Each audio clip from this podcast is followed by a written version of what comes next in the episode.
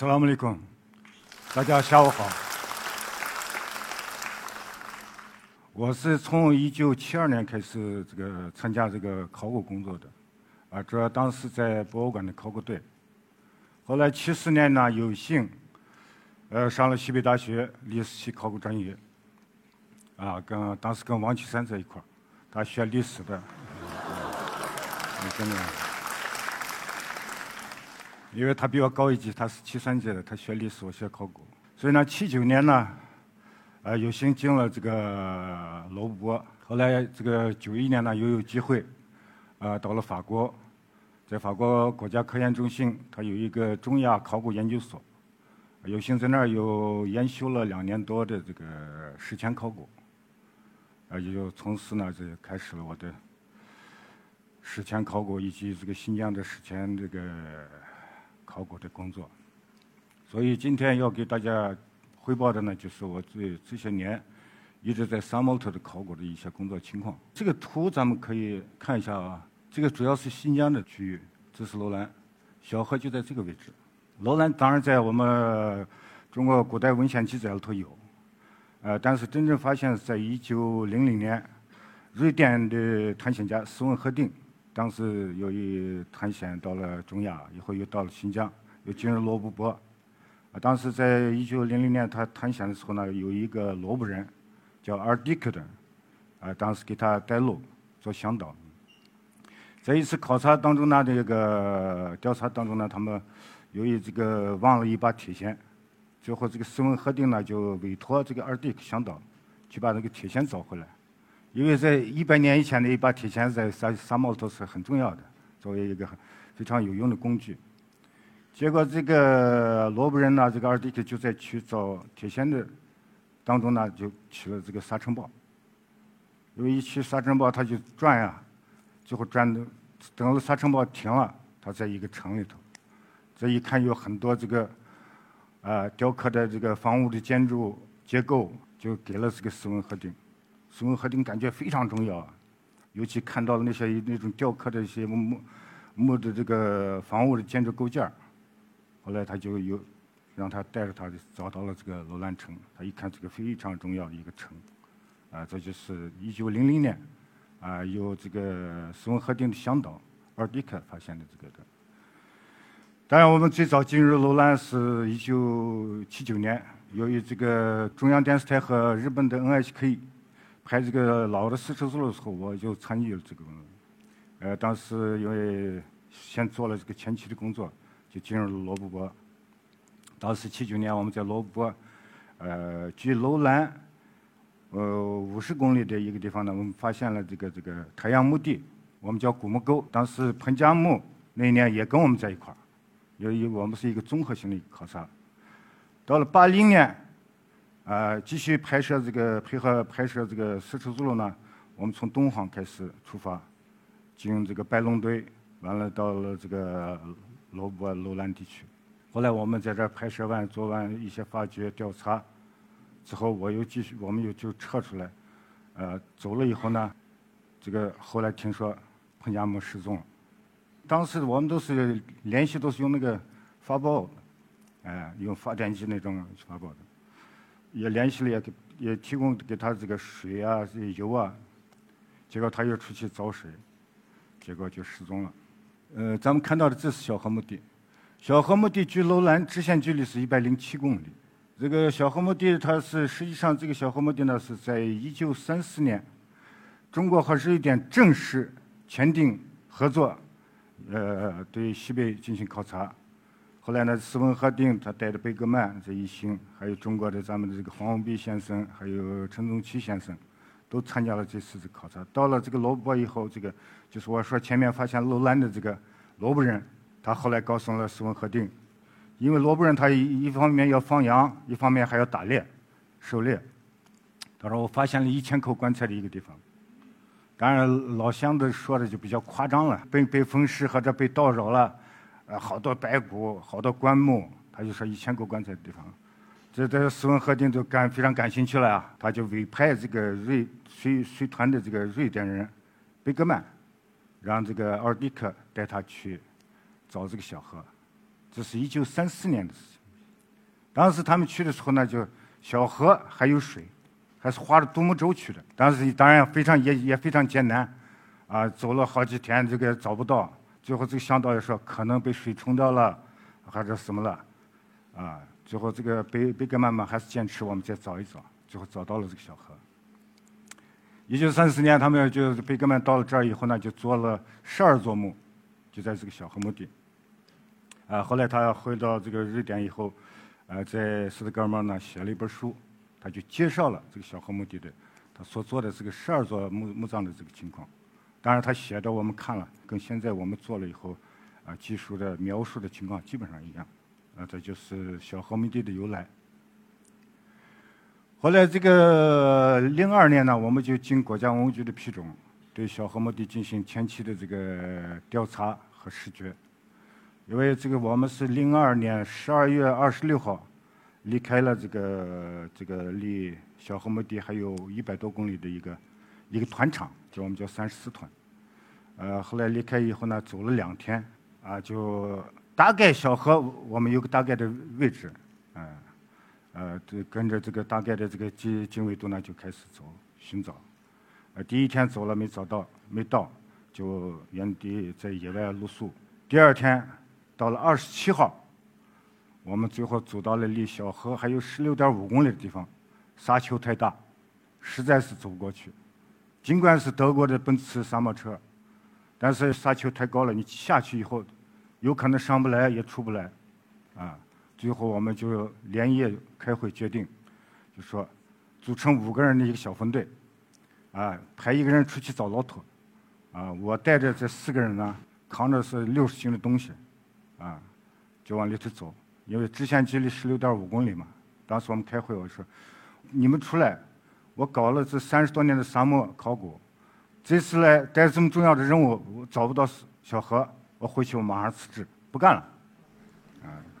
最后，他们同事们都说：“你不干了，我们也不干了。跟你跑了这么些年，是吧？多丢人啊！”最后，我们就准备了一个礼拜的这个口粮，其实没什么东西，就是一天两瓶矿泉水，啊，两个小馕，馕就是烤饼。当然，这个走沙漠，咱们不能按照 GPS 的直线距离算，啊，你不能沙丘这样子上，两个沙丘你就完蛋，啊。所以咱们知道，骆驼它也是不是这样上的，骆驼也是要围绕着沙丘这样子走，啊，所以我们一般这个直线距离呢要加一倍，所以你说十六点五公里，我们可能最保守的来讲吧，啊，三十公里还是二十八公里，所以就，而且这个时候呢天气非常冷，你想装在身上的这个这个背着这个矿泉水，走了一路都没化，都是冰块冰疙瘩。所以我们二十八号呢，我带着他们四个人呢，就开始往里头进，啊，基本上走了一天，就是就在路途中呢休息一下，完了以后呢，就是喝点那个能化了一点就喝一点，那个馕馕就硬的不行了，就没办法吃，所以最后到了二十八号下午的五点四十五，大概我感觉到了小河附近了，最后我就站在一个洪流包上，我说我。观察一下，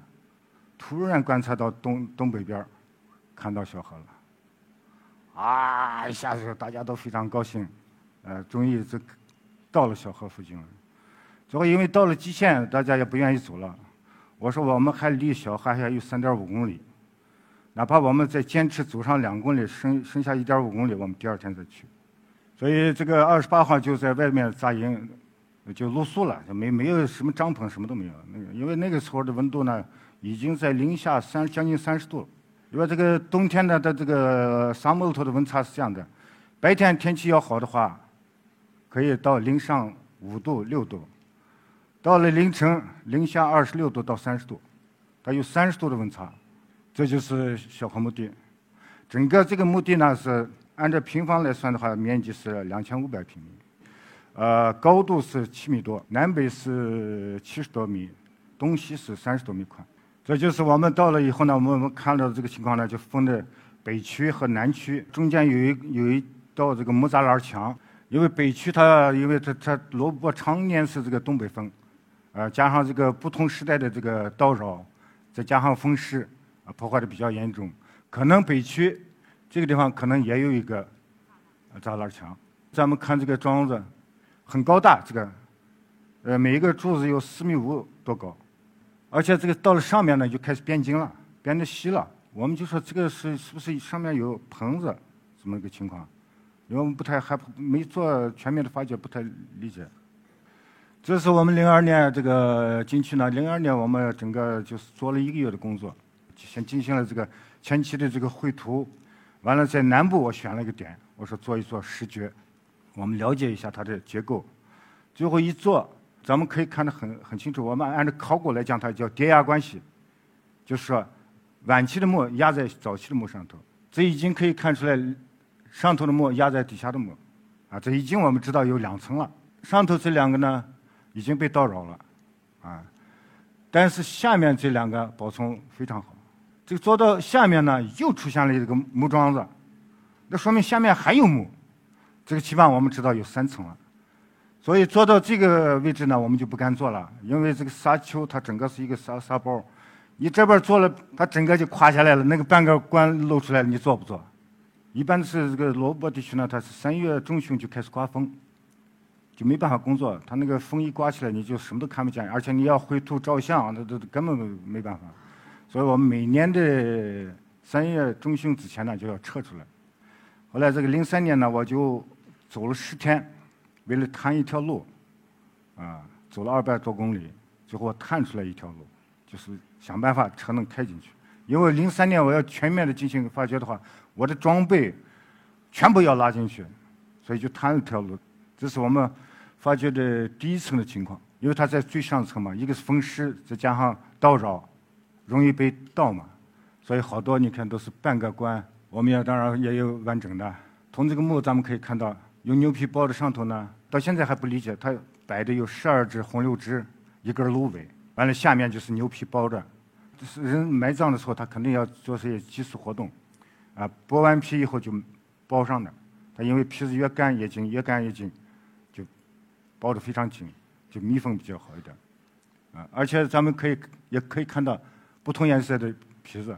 那可能至少两个牛的皮子吧。啊，完了掀掉掀掉这个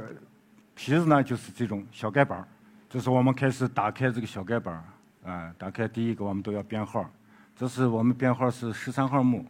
这个墓也也也不错，也是一非常大的一个墓。而且咱们刚才看到它那个棺前陵墓，是墓地里头最大的一个。而且打开以后，我们看是一个年长的女性，脸部看的话还保存的比较好，头上戴着毡帽。你看从从这个侧面我们可以看出来，他头上戴着毡帽一个草编篓，还随葬的很大的牛头，至少有我这么大。保存非常好的一个牛头，而且它这个毡帽上呢，还有这个作为装饰，我们叫灵釉，它是作为装饰要每个每个毡帽上它都有这个。嗯，当然这个草编篓是每一个墓都是同样的，只是它这个随葬的一个皮囊，啊，手上还戴着手链这是随葬的一个木雕人面像，就是非常夸张的鼻子，就跟我的鼻子一样，那么比较夸张的这种。我估计可能是作为祭祀的时候呢，挂到身上或者什么的。啊，这个就是我们所说的这个小河公主，因为这是我们编号是十十一号墓。当时我我我来接的这个墓，啊，就是把皮子揭掉以后，掀开第一块盖板哎，毡帽露出来，而且毡帽保存的非常好，非常新鲜，而且非常干净，也没有一点沙子。最后揭开第二块的时候，哈。这个额头出来了，当然大家都在那儿围着，啊，看着看会会会是怎么样？这个人时代刚才我说的离我们那么有久远，但是就在眼前，所以揭开第三块的时候，哗，大家不约而同的哇，太漂亮了！不知道谁喊了一声“小花公主”，这就成了小花公主了，确实是非常美。因为八零年的楼兰美女，我参加过发现，咱们不知道看过没有？我们这个楼兰美女在日本展，和日本人做了一个复原像，啊，非常漂亮，确实非常漂亮。但是这个小河公主一出来，因为我亲身参加过楼兰美女的发现，我一看这楼兰美女就不能跟他比了，因为你看他的眼睫毛还是弯的，重线还非常清楚，啊，而且这个身上非常丰满。你想他活的时候会会什么样。所以后来我老说，当然中央电视台拍片子干什么的，哇，你看见都太美了。后来我夫人也说，有我美吗？呃，这就是第二层的这个地表的一个情况。第二层呢，相对第一层来说要要稍微好一点，因为它压在底下嘛。啊，但是也有一些被盗的一些情况。这个呢，我要给大家讲一下呢。这是女婴陵墓，它是每一个棺前面呢立一个这种木头，男性的墓前面立一个这个的，女性的墓前面立一个男耕陵墓，所以我们一看这个就知道啊，这是女性的墓，这是男性的墓，这是典型的生殖崇拜，所以在发掘当中呢也也很危险的，因为高大的柱子，它那个柱子和每个墓是有关系的，它在这个女婴陵墓或者是男男耕那个陵墓前面呢。就有高大的柱子，四米多高的一个柱子，在发掘当中呢，它随时要倒，所以我们经常也会遇到一些危险的这这情况呢，就一边发掘一边加固，哎，这种随时或者把它绑起来，或者弄那钢钎把它扎进去以后，把整个绑住这种情况。呃，咱们知道这个刚才看到的那个小红墓地，说是一个馒头上扎了很多筷子，或者说是干枯的一个胡杨林，因为那个三三千。多年前，四千年前，他那个时候的生产力，他不可能在十公里以外砍伐树木来做棺，来立到那儿，啊，他肯定是就在最多在三公里左右这个这个墓地这个周围呢，啊，来砍伐，啊，来做棺呀、立墓呀。所以呢，到现在来讲，这个我们这个在这个周围看了一下，在两公里范围之内呢，基本上没有干枯的胡杨林。后来我们发现呢，这就是。这就是当时被砍伐的这个痕迹，就是说这三千多年前就砍伐的痕迹，哎，所以这个一个是这个，当然这个自然的因素，但是我认为那个人为的因素也有，导致这个地方的荒漠，啊，气候变化一个一个方面，呃，我刚才不是前面还说了，八十年前他们发去小河的时候还划着独木舟呢，等到我们零二年去的时候就没有那个什么独木舟的事情了。啊，这张图我们可以看到，这个我刚前面讲了，每年的三月份就开始分季。我给你们举一个简单的例子，它这个大风起来的时候，你不能迎着风风走，你没办法睁开眼睛，而且我们都是背着背着风，顶着风，只能是压着风走。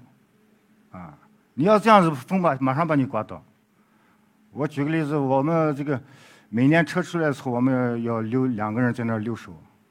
因为害怕被人盗啊，什么装备都在里头。两个人呢，就是两个月一换，啊，给他留个微信电话，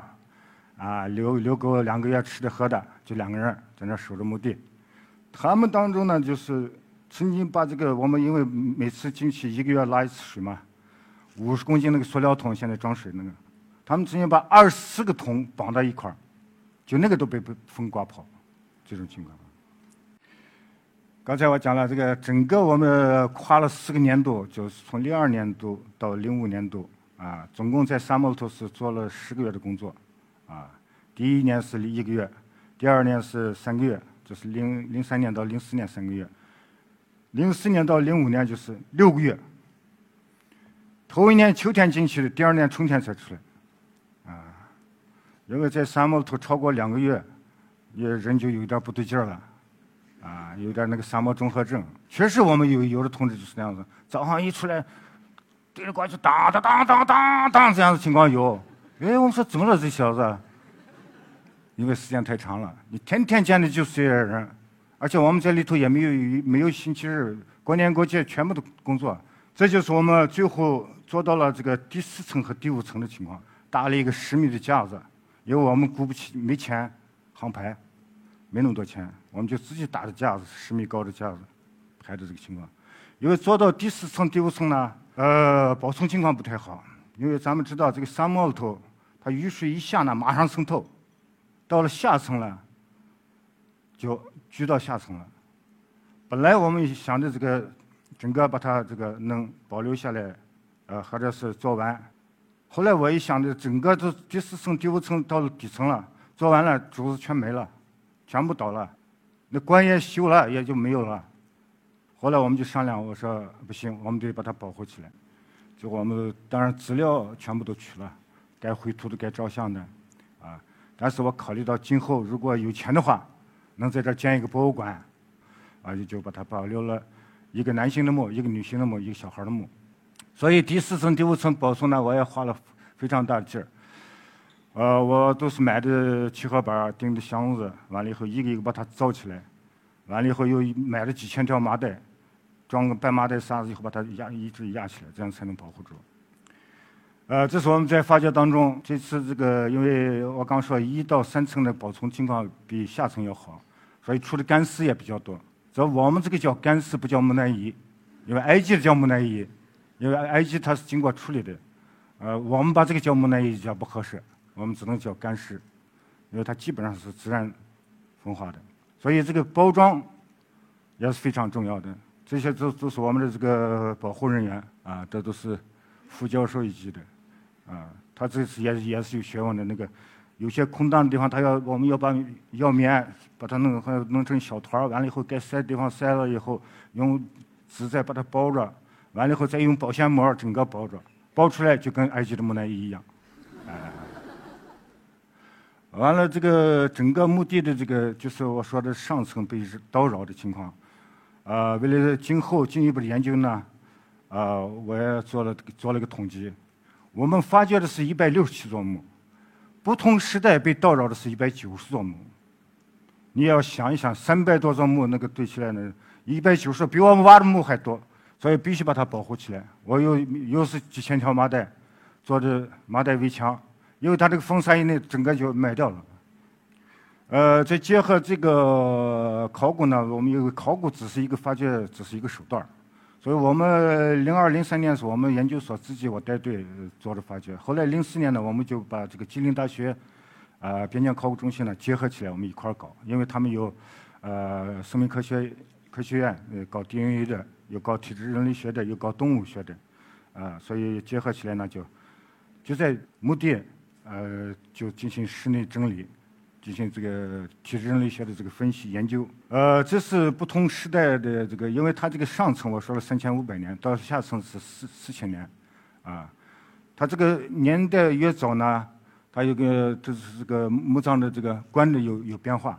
这是下层的棺，基本上是一个直板长方形的。到了中层呢，这个又是稍微有点弧度。到最上层，这基本上是个弧度。我认为他这个，他们说是想穿行，我说不是。我说你们注意了没有？这个棺没有底儿，他就挖一个坑，把人放了以后，两个侧板一一合，当头当尾一插，完了小盖板一盖，这样子，把牛皮一包就完了。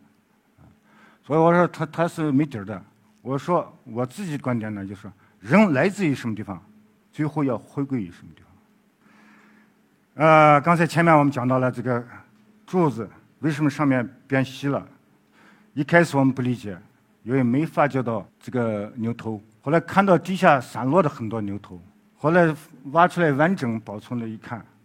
它在每一个柱子上面都绑一个牛头，用草编的绳子绑一个牛头，而且它整个整个柱这个柱子全是通红的，啊，这种情况。啊，这就是下层的这个墓葬，你看，因为下层它潮湿，啊，所以保存不好。这个是女性的腰衣，它就跟那个夏威夷草裙一样，哎，忽隐忽现这种，是吧？呃，男性的嘛，它是这个一个就像一个腰带，它这一扎一折，啊，但是没没有发现衣服，有靴子有毡帽，啊，它就是在一块很大的一个斗篷，就是毛织的，完了一裹墓别针什么一别就就随就埋葬了这种情况，而且还有金耳环。啊，有的在耳朵上，还有牙齿缝里头也塞着金耳环，这种情况也有。呃，这个墓也比较特殊，这是一个合葬墓，但是你你你看看，这是个木头的，为什么是两？一般都是单人葬，为什么这是个双人葬呢？它是而且是个两个男性的，因为他棺前的立立墓我们就知道了，女婴立墓嘛，可能当时由于部落间的战争，或者是出去打猎，人没有回来。啊，也可能是父子，也可能是兄弟两个，对吧？哎，用木头代替尸体，埋葬习俗跟真人一样，这样子埋葬的，就是求一个完美的归宿。因为这个小河墓地是这么小河人的非常神圣的一个殿堂，死亡者的一个殿堂。而且在北区，我们发现一个墓，哦，我的感觉就不一样，它是一个男性的墓。咱们知道刚才看到那个夏威夷草裙一样的，那是女性的腰衣，但这个男性的腰衣，穿那个腰衣，随摆到这儿，三层，三层腰衣，而且身上随葬的有七条蛇，呃，这个蛇咱们看见了这个蛇的眼睛，啊，这个还有鹰，所以我认为这个墓的主人。可能是当时三满教的武士，而且他的毡帽跟其他人也不同。他的毡帽比其他人，他他的毡帽有一圈这个皮子包着，呃，专门有一些花纹儿，呃，而且他的羽毛是这样子往朝前的，身上还有一些这些法器，呃，这个也比较特殊，这是男性木头我们发现的，但不是每个墓都有。他就说头前插一个，脚部插一个。你看这个，这个是骨雕人面像。用骨头雕的这个也是非常夸张的，你看这是鼻子，这个部位是鼻子，啊，这等于是好像那个毡帽一样，哎，它镶嵌在这个一个法杖上面的，哎，啊，我我觉得这个是一个当时也可能是一个祭祀活动当中用的一个法杖，男性墓头有，这是在北区发现的地表，因为它已经是到了这个这个有有时时间头嘛。呃，因为下层四千年嘛，呃，那个用这个稀石器做箭头，这是这是有的这种现象，啊，而且出了一些金耳环，这是唯独出的一个比较大件的算是箭头，因为它好多我们没有发现工具，但是通过这个棺木的砍伐制作，看到有三到四公分的这个砍痕。应该至少有军事工具，他不可能用石器来做，啊，来做棺木。呃，很有幸呢，这个我们过去认为光是罗布可能有这个小河文化的人。零八年，呃，和田地区文物局呢给我提供几几幅照片他们说他们在塔格拉玛干腹地发现了跟小河墓地一样的墓地，最后发给我以后，我一看完全一样。后来零八年我就带着人几个人去去了。去了以后到了那个地方，我一看，确实是一一个一模一样的墓地。呃，这是我刚刚说的这个北方墓地，呃，这是小河墓地，啊，这是塔里木河，这是孔雀河。罗布泊的水是塔里木河和孔雀河的水注入罗布泊的，啊，罗布泊的最后的干枯应该是六十年代末七十年代初。所以这个这个对我们来说也是个非常重要的一个发现，呃，提供了一个线索。我于是到了那儿以后呢，就就地做了一些地标的。啊，绘图呀、照相啊、采集。从这个地方到小河墓地之前，这是 GPS 距离啊，六百公里。这是北方墓地他们提供的线索。啊，这是也是出的这个干尸，他们被被盗了以后那个撂到那儿的这个。而且你看脸上还有这个彩绘，啊啊，这个跟那个小河墓地那个年长那个差不多，哎，头发也非常好。所以我我认为呢，这有可能这批人呢，从欧亚草原或者是从南西伯利亚到了这个这个塔克拉玛干，完了以后又又一一部分呢，又顺着塔河塔里木河到了罗布泊，它不可能逆水而上，啊，因为我是这么考虑的啊。当然这个还要进一步的再分析做研究。呃，这张照片我再也就就讲一下，为什么我们都进去以后呢刮着光头呢？男性的，因为水的问题。是吧？我们一个月出去才轮流能洗洗一次澡，我是三个月出去的，我要三个月不理发，那个沙包那小河的小沙包都移到我头上了，是吧？你真的，你光上两天你就感觉非常痒，所以索性男性都光头，是吧？你不行，抠一抠沙子就掉了，啊！但我们过去三毛头我们是不带女的，当然现在条件稍微好一点了，我们也带女的。但是女的嘛，我们也得适当的照顾一下，因为吉林大学研究生头老师们也有女的，因为他们两个月轮一轮换，比我们好一点我们整个发掘完我们才能走，是吧？这是这么个情况，所以全部是光头，啊，好像看着一帮啊黑社会的是吧？啊，这就是呃小河的这个晚霞。呃，后最后我再讲一下这个，其中有两个故事。在这个期间呢，我们因为这个沙漠里头有很多故事，啊，因为我跑了三十多年，从达格罗布泊跑到罗塔格拉玛干，啊，我反正我也不知道我跑了多少次了，啊，我也没做过统计。但是这个小河的发掘，我们付出代价也不少，取得成绩也不小。这当然是团队的成绩，啊，团队精神，啊，不是我一个人，因为我是领队或者是我是所长，不是我一个人的功劳，啊，这就是团队的功劳。但是我们的在发掘期间呢，呃，我和我的同事，我们先后有四个人失失去了亲人，啊，当然。我跟他们不一样，呃，我是在零三年的一月五号，因为我说中央电视台有一个他要出去跟中央联系工作，完了五号他返回来，他返回来以后，我们就坐在帐篷里头聊，他出去打电话外面的情况、工作情况，后来他就一直就看着我，他当时非常又想说又不想说，但是不说吧又又不行。这么大的个事儿，后来就告诉我了，告诉你一个不好的消息，你父亲不在了，去世了。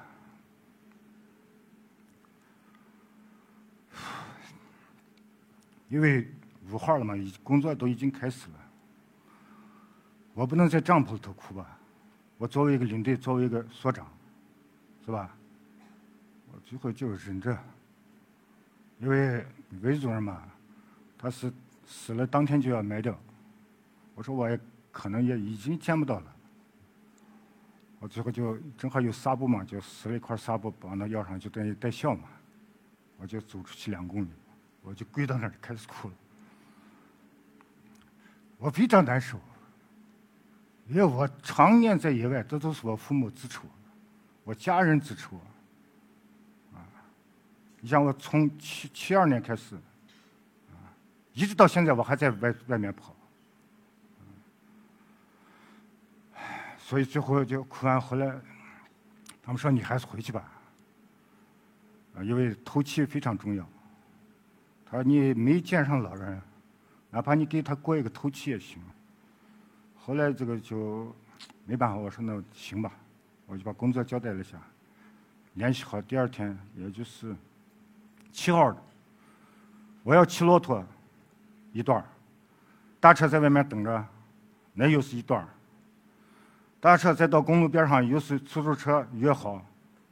出租车再坐上车三百公里，到了库尔勒，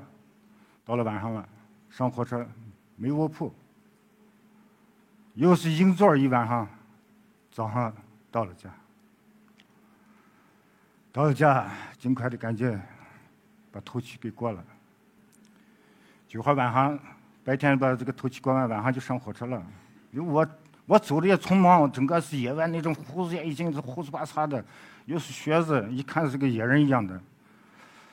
结果上了火车，卧铺嘛，还好有卧铺。我和我的助理坐了一会儿，紧接着一个乘警进来了，他说：“对不起，把你的证件拿出来。”我先给我这，因为我们发的有国家文物局的一个执法证啊，什么工作证都有。他不查我那个助理的，他查我的。我说给他了，他说。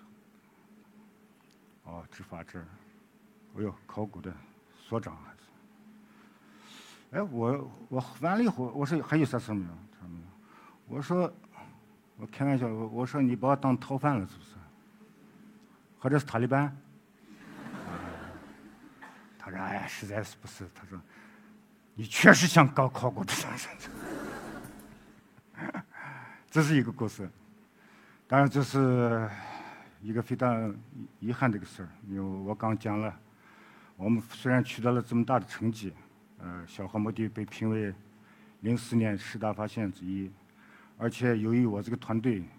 呃，又获得了这个在新疆是首次获得这个田野奖，啊，啊，这也是不容易的。呃，这是我一个非常大的一个遗憾，就是没跟给老人送终。还有一个就是我的团队的这个，这张照片就是我在零五年一月二十八号，因为快要结束了，啊，我们要钉箱子，要呃包装要运出来。这这时候呢，我就带着两辆车要出去拉板材啊什么的。后来二十八号那天呢，我就已经到快到中午了，就拉着板材啊、装备啊什么往里走。走进去十公里，开始沙尘暴，这怎么办？我已经进去十公里了，我还往回推吗？我只能往前，而且整个营地的全体人员在等着我，啊，啊，所以非常那个沙尘暴一起来，什么都看不见，怎么办？你带了两个车，啊，还有人，要考虑他们的安全，还要考虑必须回去，这样子我就在前面探路啊，因为沙丘上那个车过去。不到十分钟，马上车印子就没有了，你又得重新探路，啊！所以每次我们进去，要是尽快出来，不刮风还可以，又顺着车印子；只要一刮风，那就又得重新探路。所以就我就一探路，啊，天气又冷，这什么又看不见，又没带风镜儿，结果就一直走走走走到夜里天黑了，天黑了更不行了，什么都看不见了啊！就单凭一个头灯，那那一点点光，在沙沙丘堆里头那不行。你每一个万一要上去了，你说哎这可以上，砰，一个直的一下去完蛋了。所以说，就是有的地方就得爬，啊。最后走的还有十公里的时候，司机受不了了，说的哎呀，我们住下吧。我说你们什么都没有，连个啊帐篷也没有，被子也没有，什么都没有，我们能住吗？这么冷天气，想死了是吧？我说必须回去。我说我在前面就给你谈，一点一点的给你谈。营地里头也非常担心啊。这时候他们我回去以后他们再说，有的说哎这老汉不回来了，有的说老汉儿肯定回来，我们相信他，知道他。就我硬是最后到了晚上十一点，将近十二点了，到了。很多人都等着啊，打着灯光，有的闪闪灯。最后我进去以后，他们看我这个样子，很非常疲倦的个样子，整个抱着我哭了。这是我一生我搞沙漠跑了这么些年，我一个团队，他们抱着我哭。老汉你厉害，我已经帮他哭一辈子。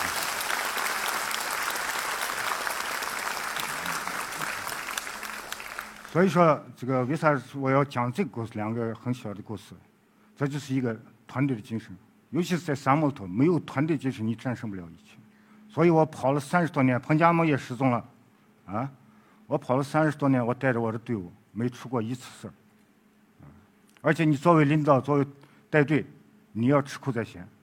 你才能让人服你。虽然我这把年龄，他们也说，哎，老汉行了，别撑了，但是我必须得做，这样子我才能让你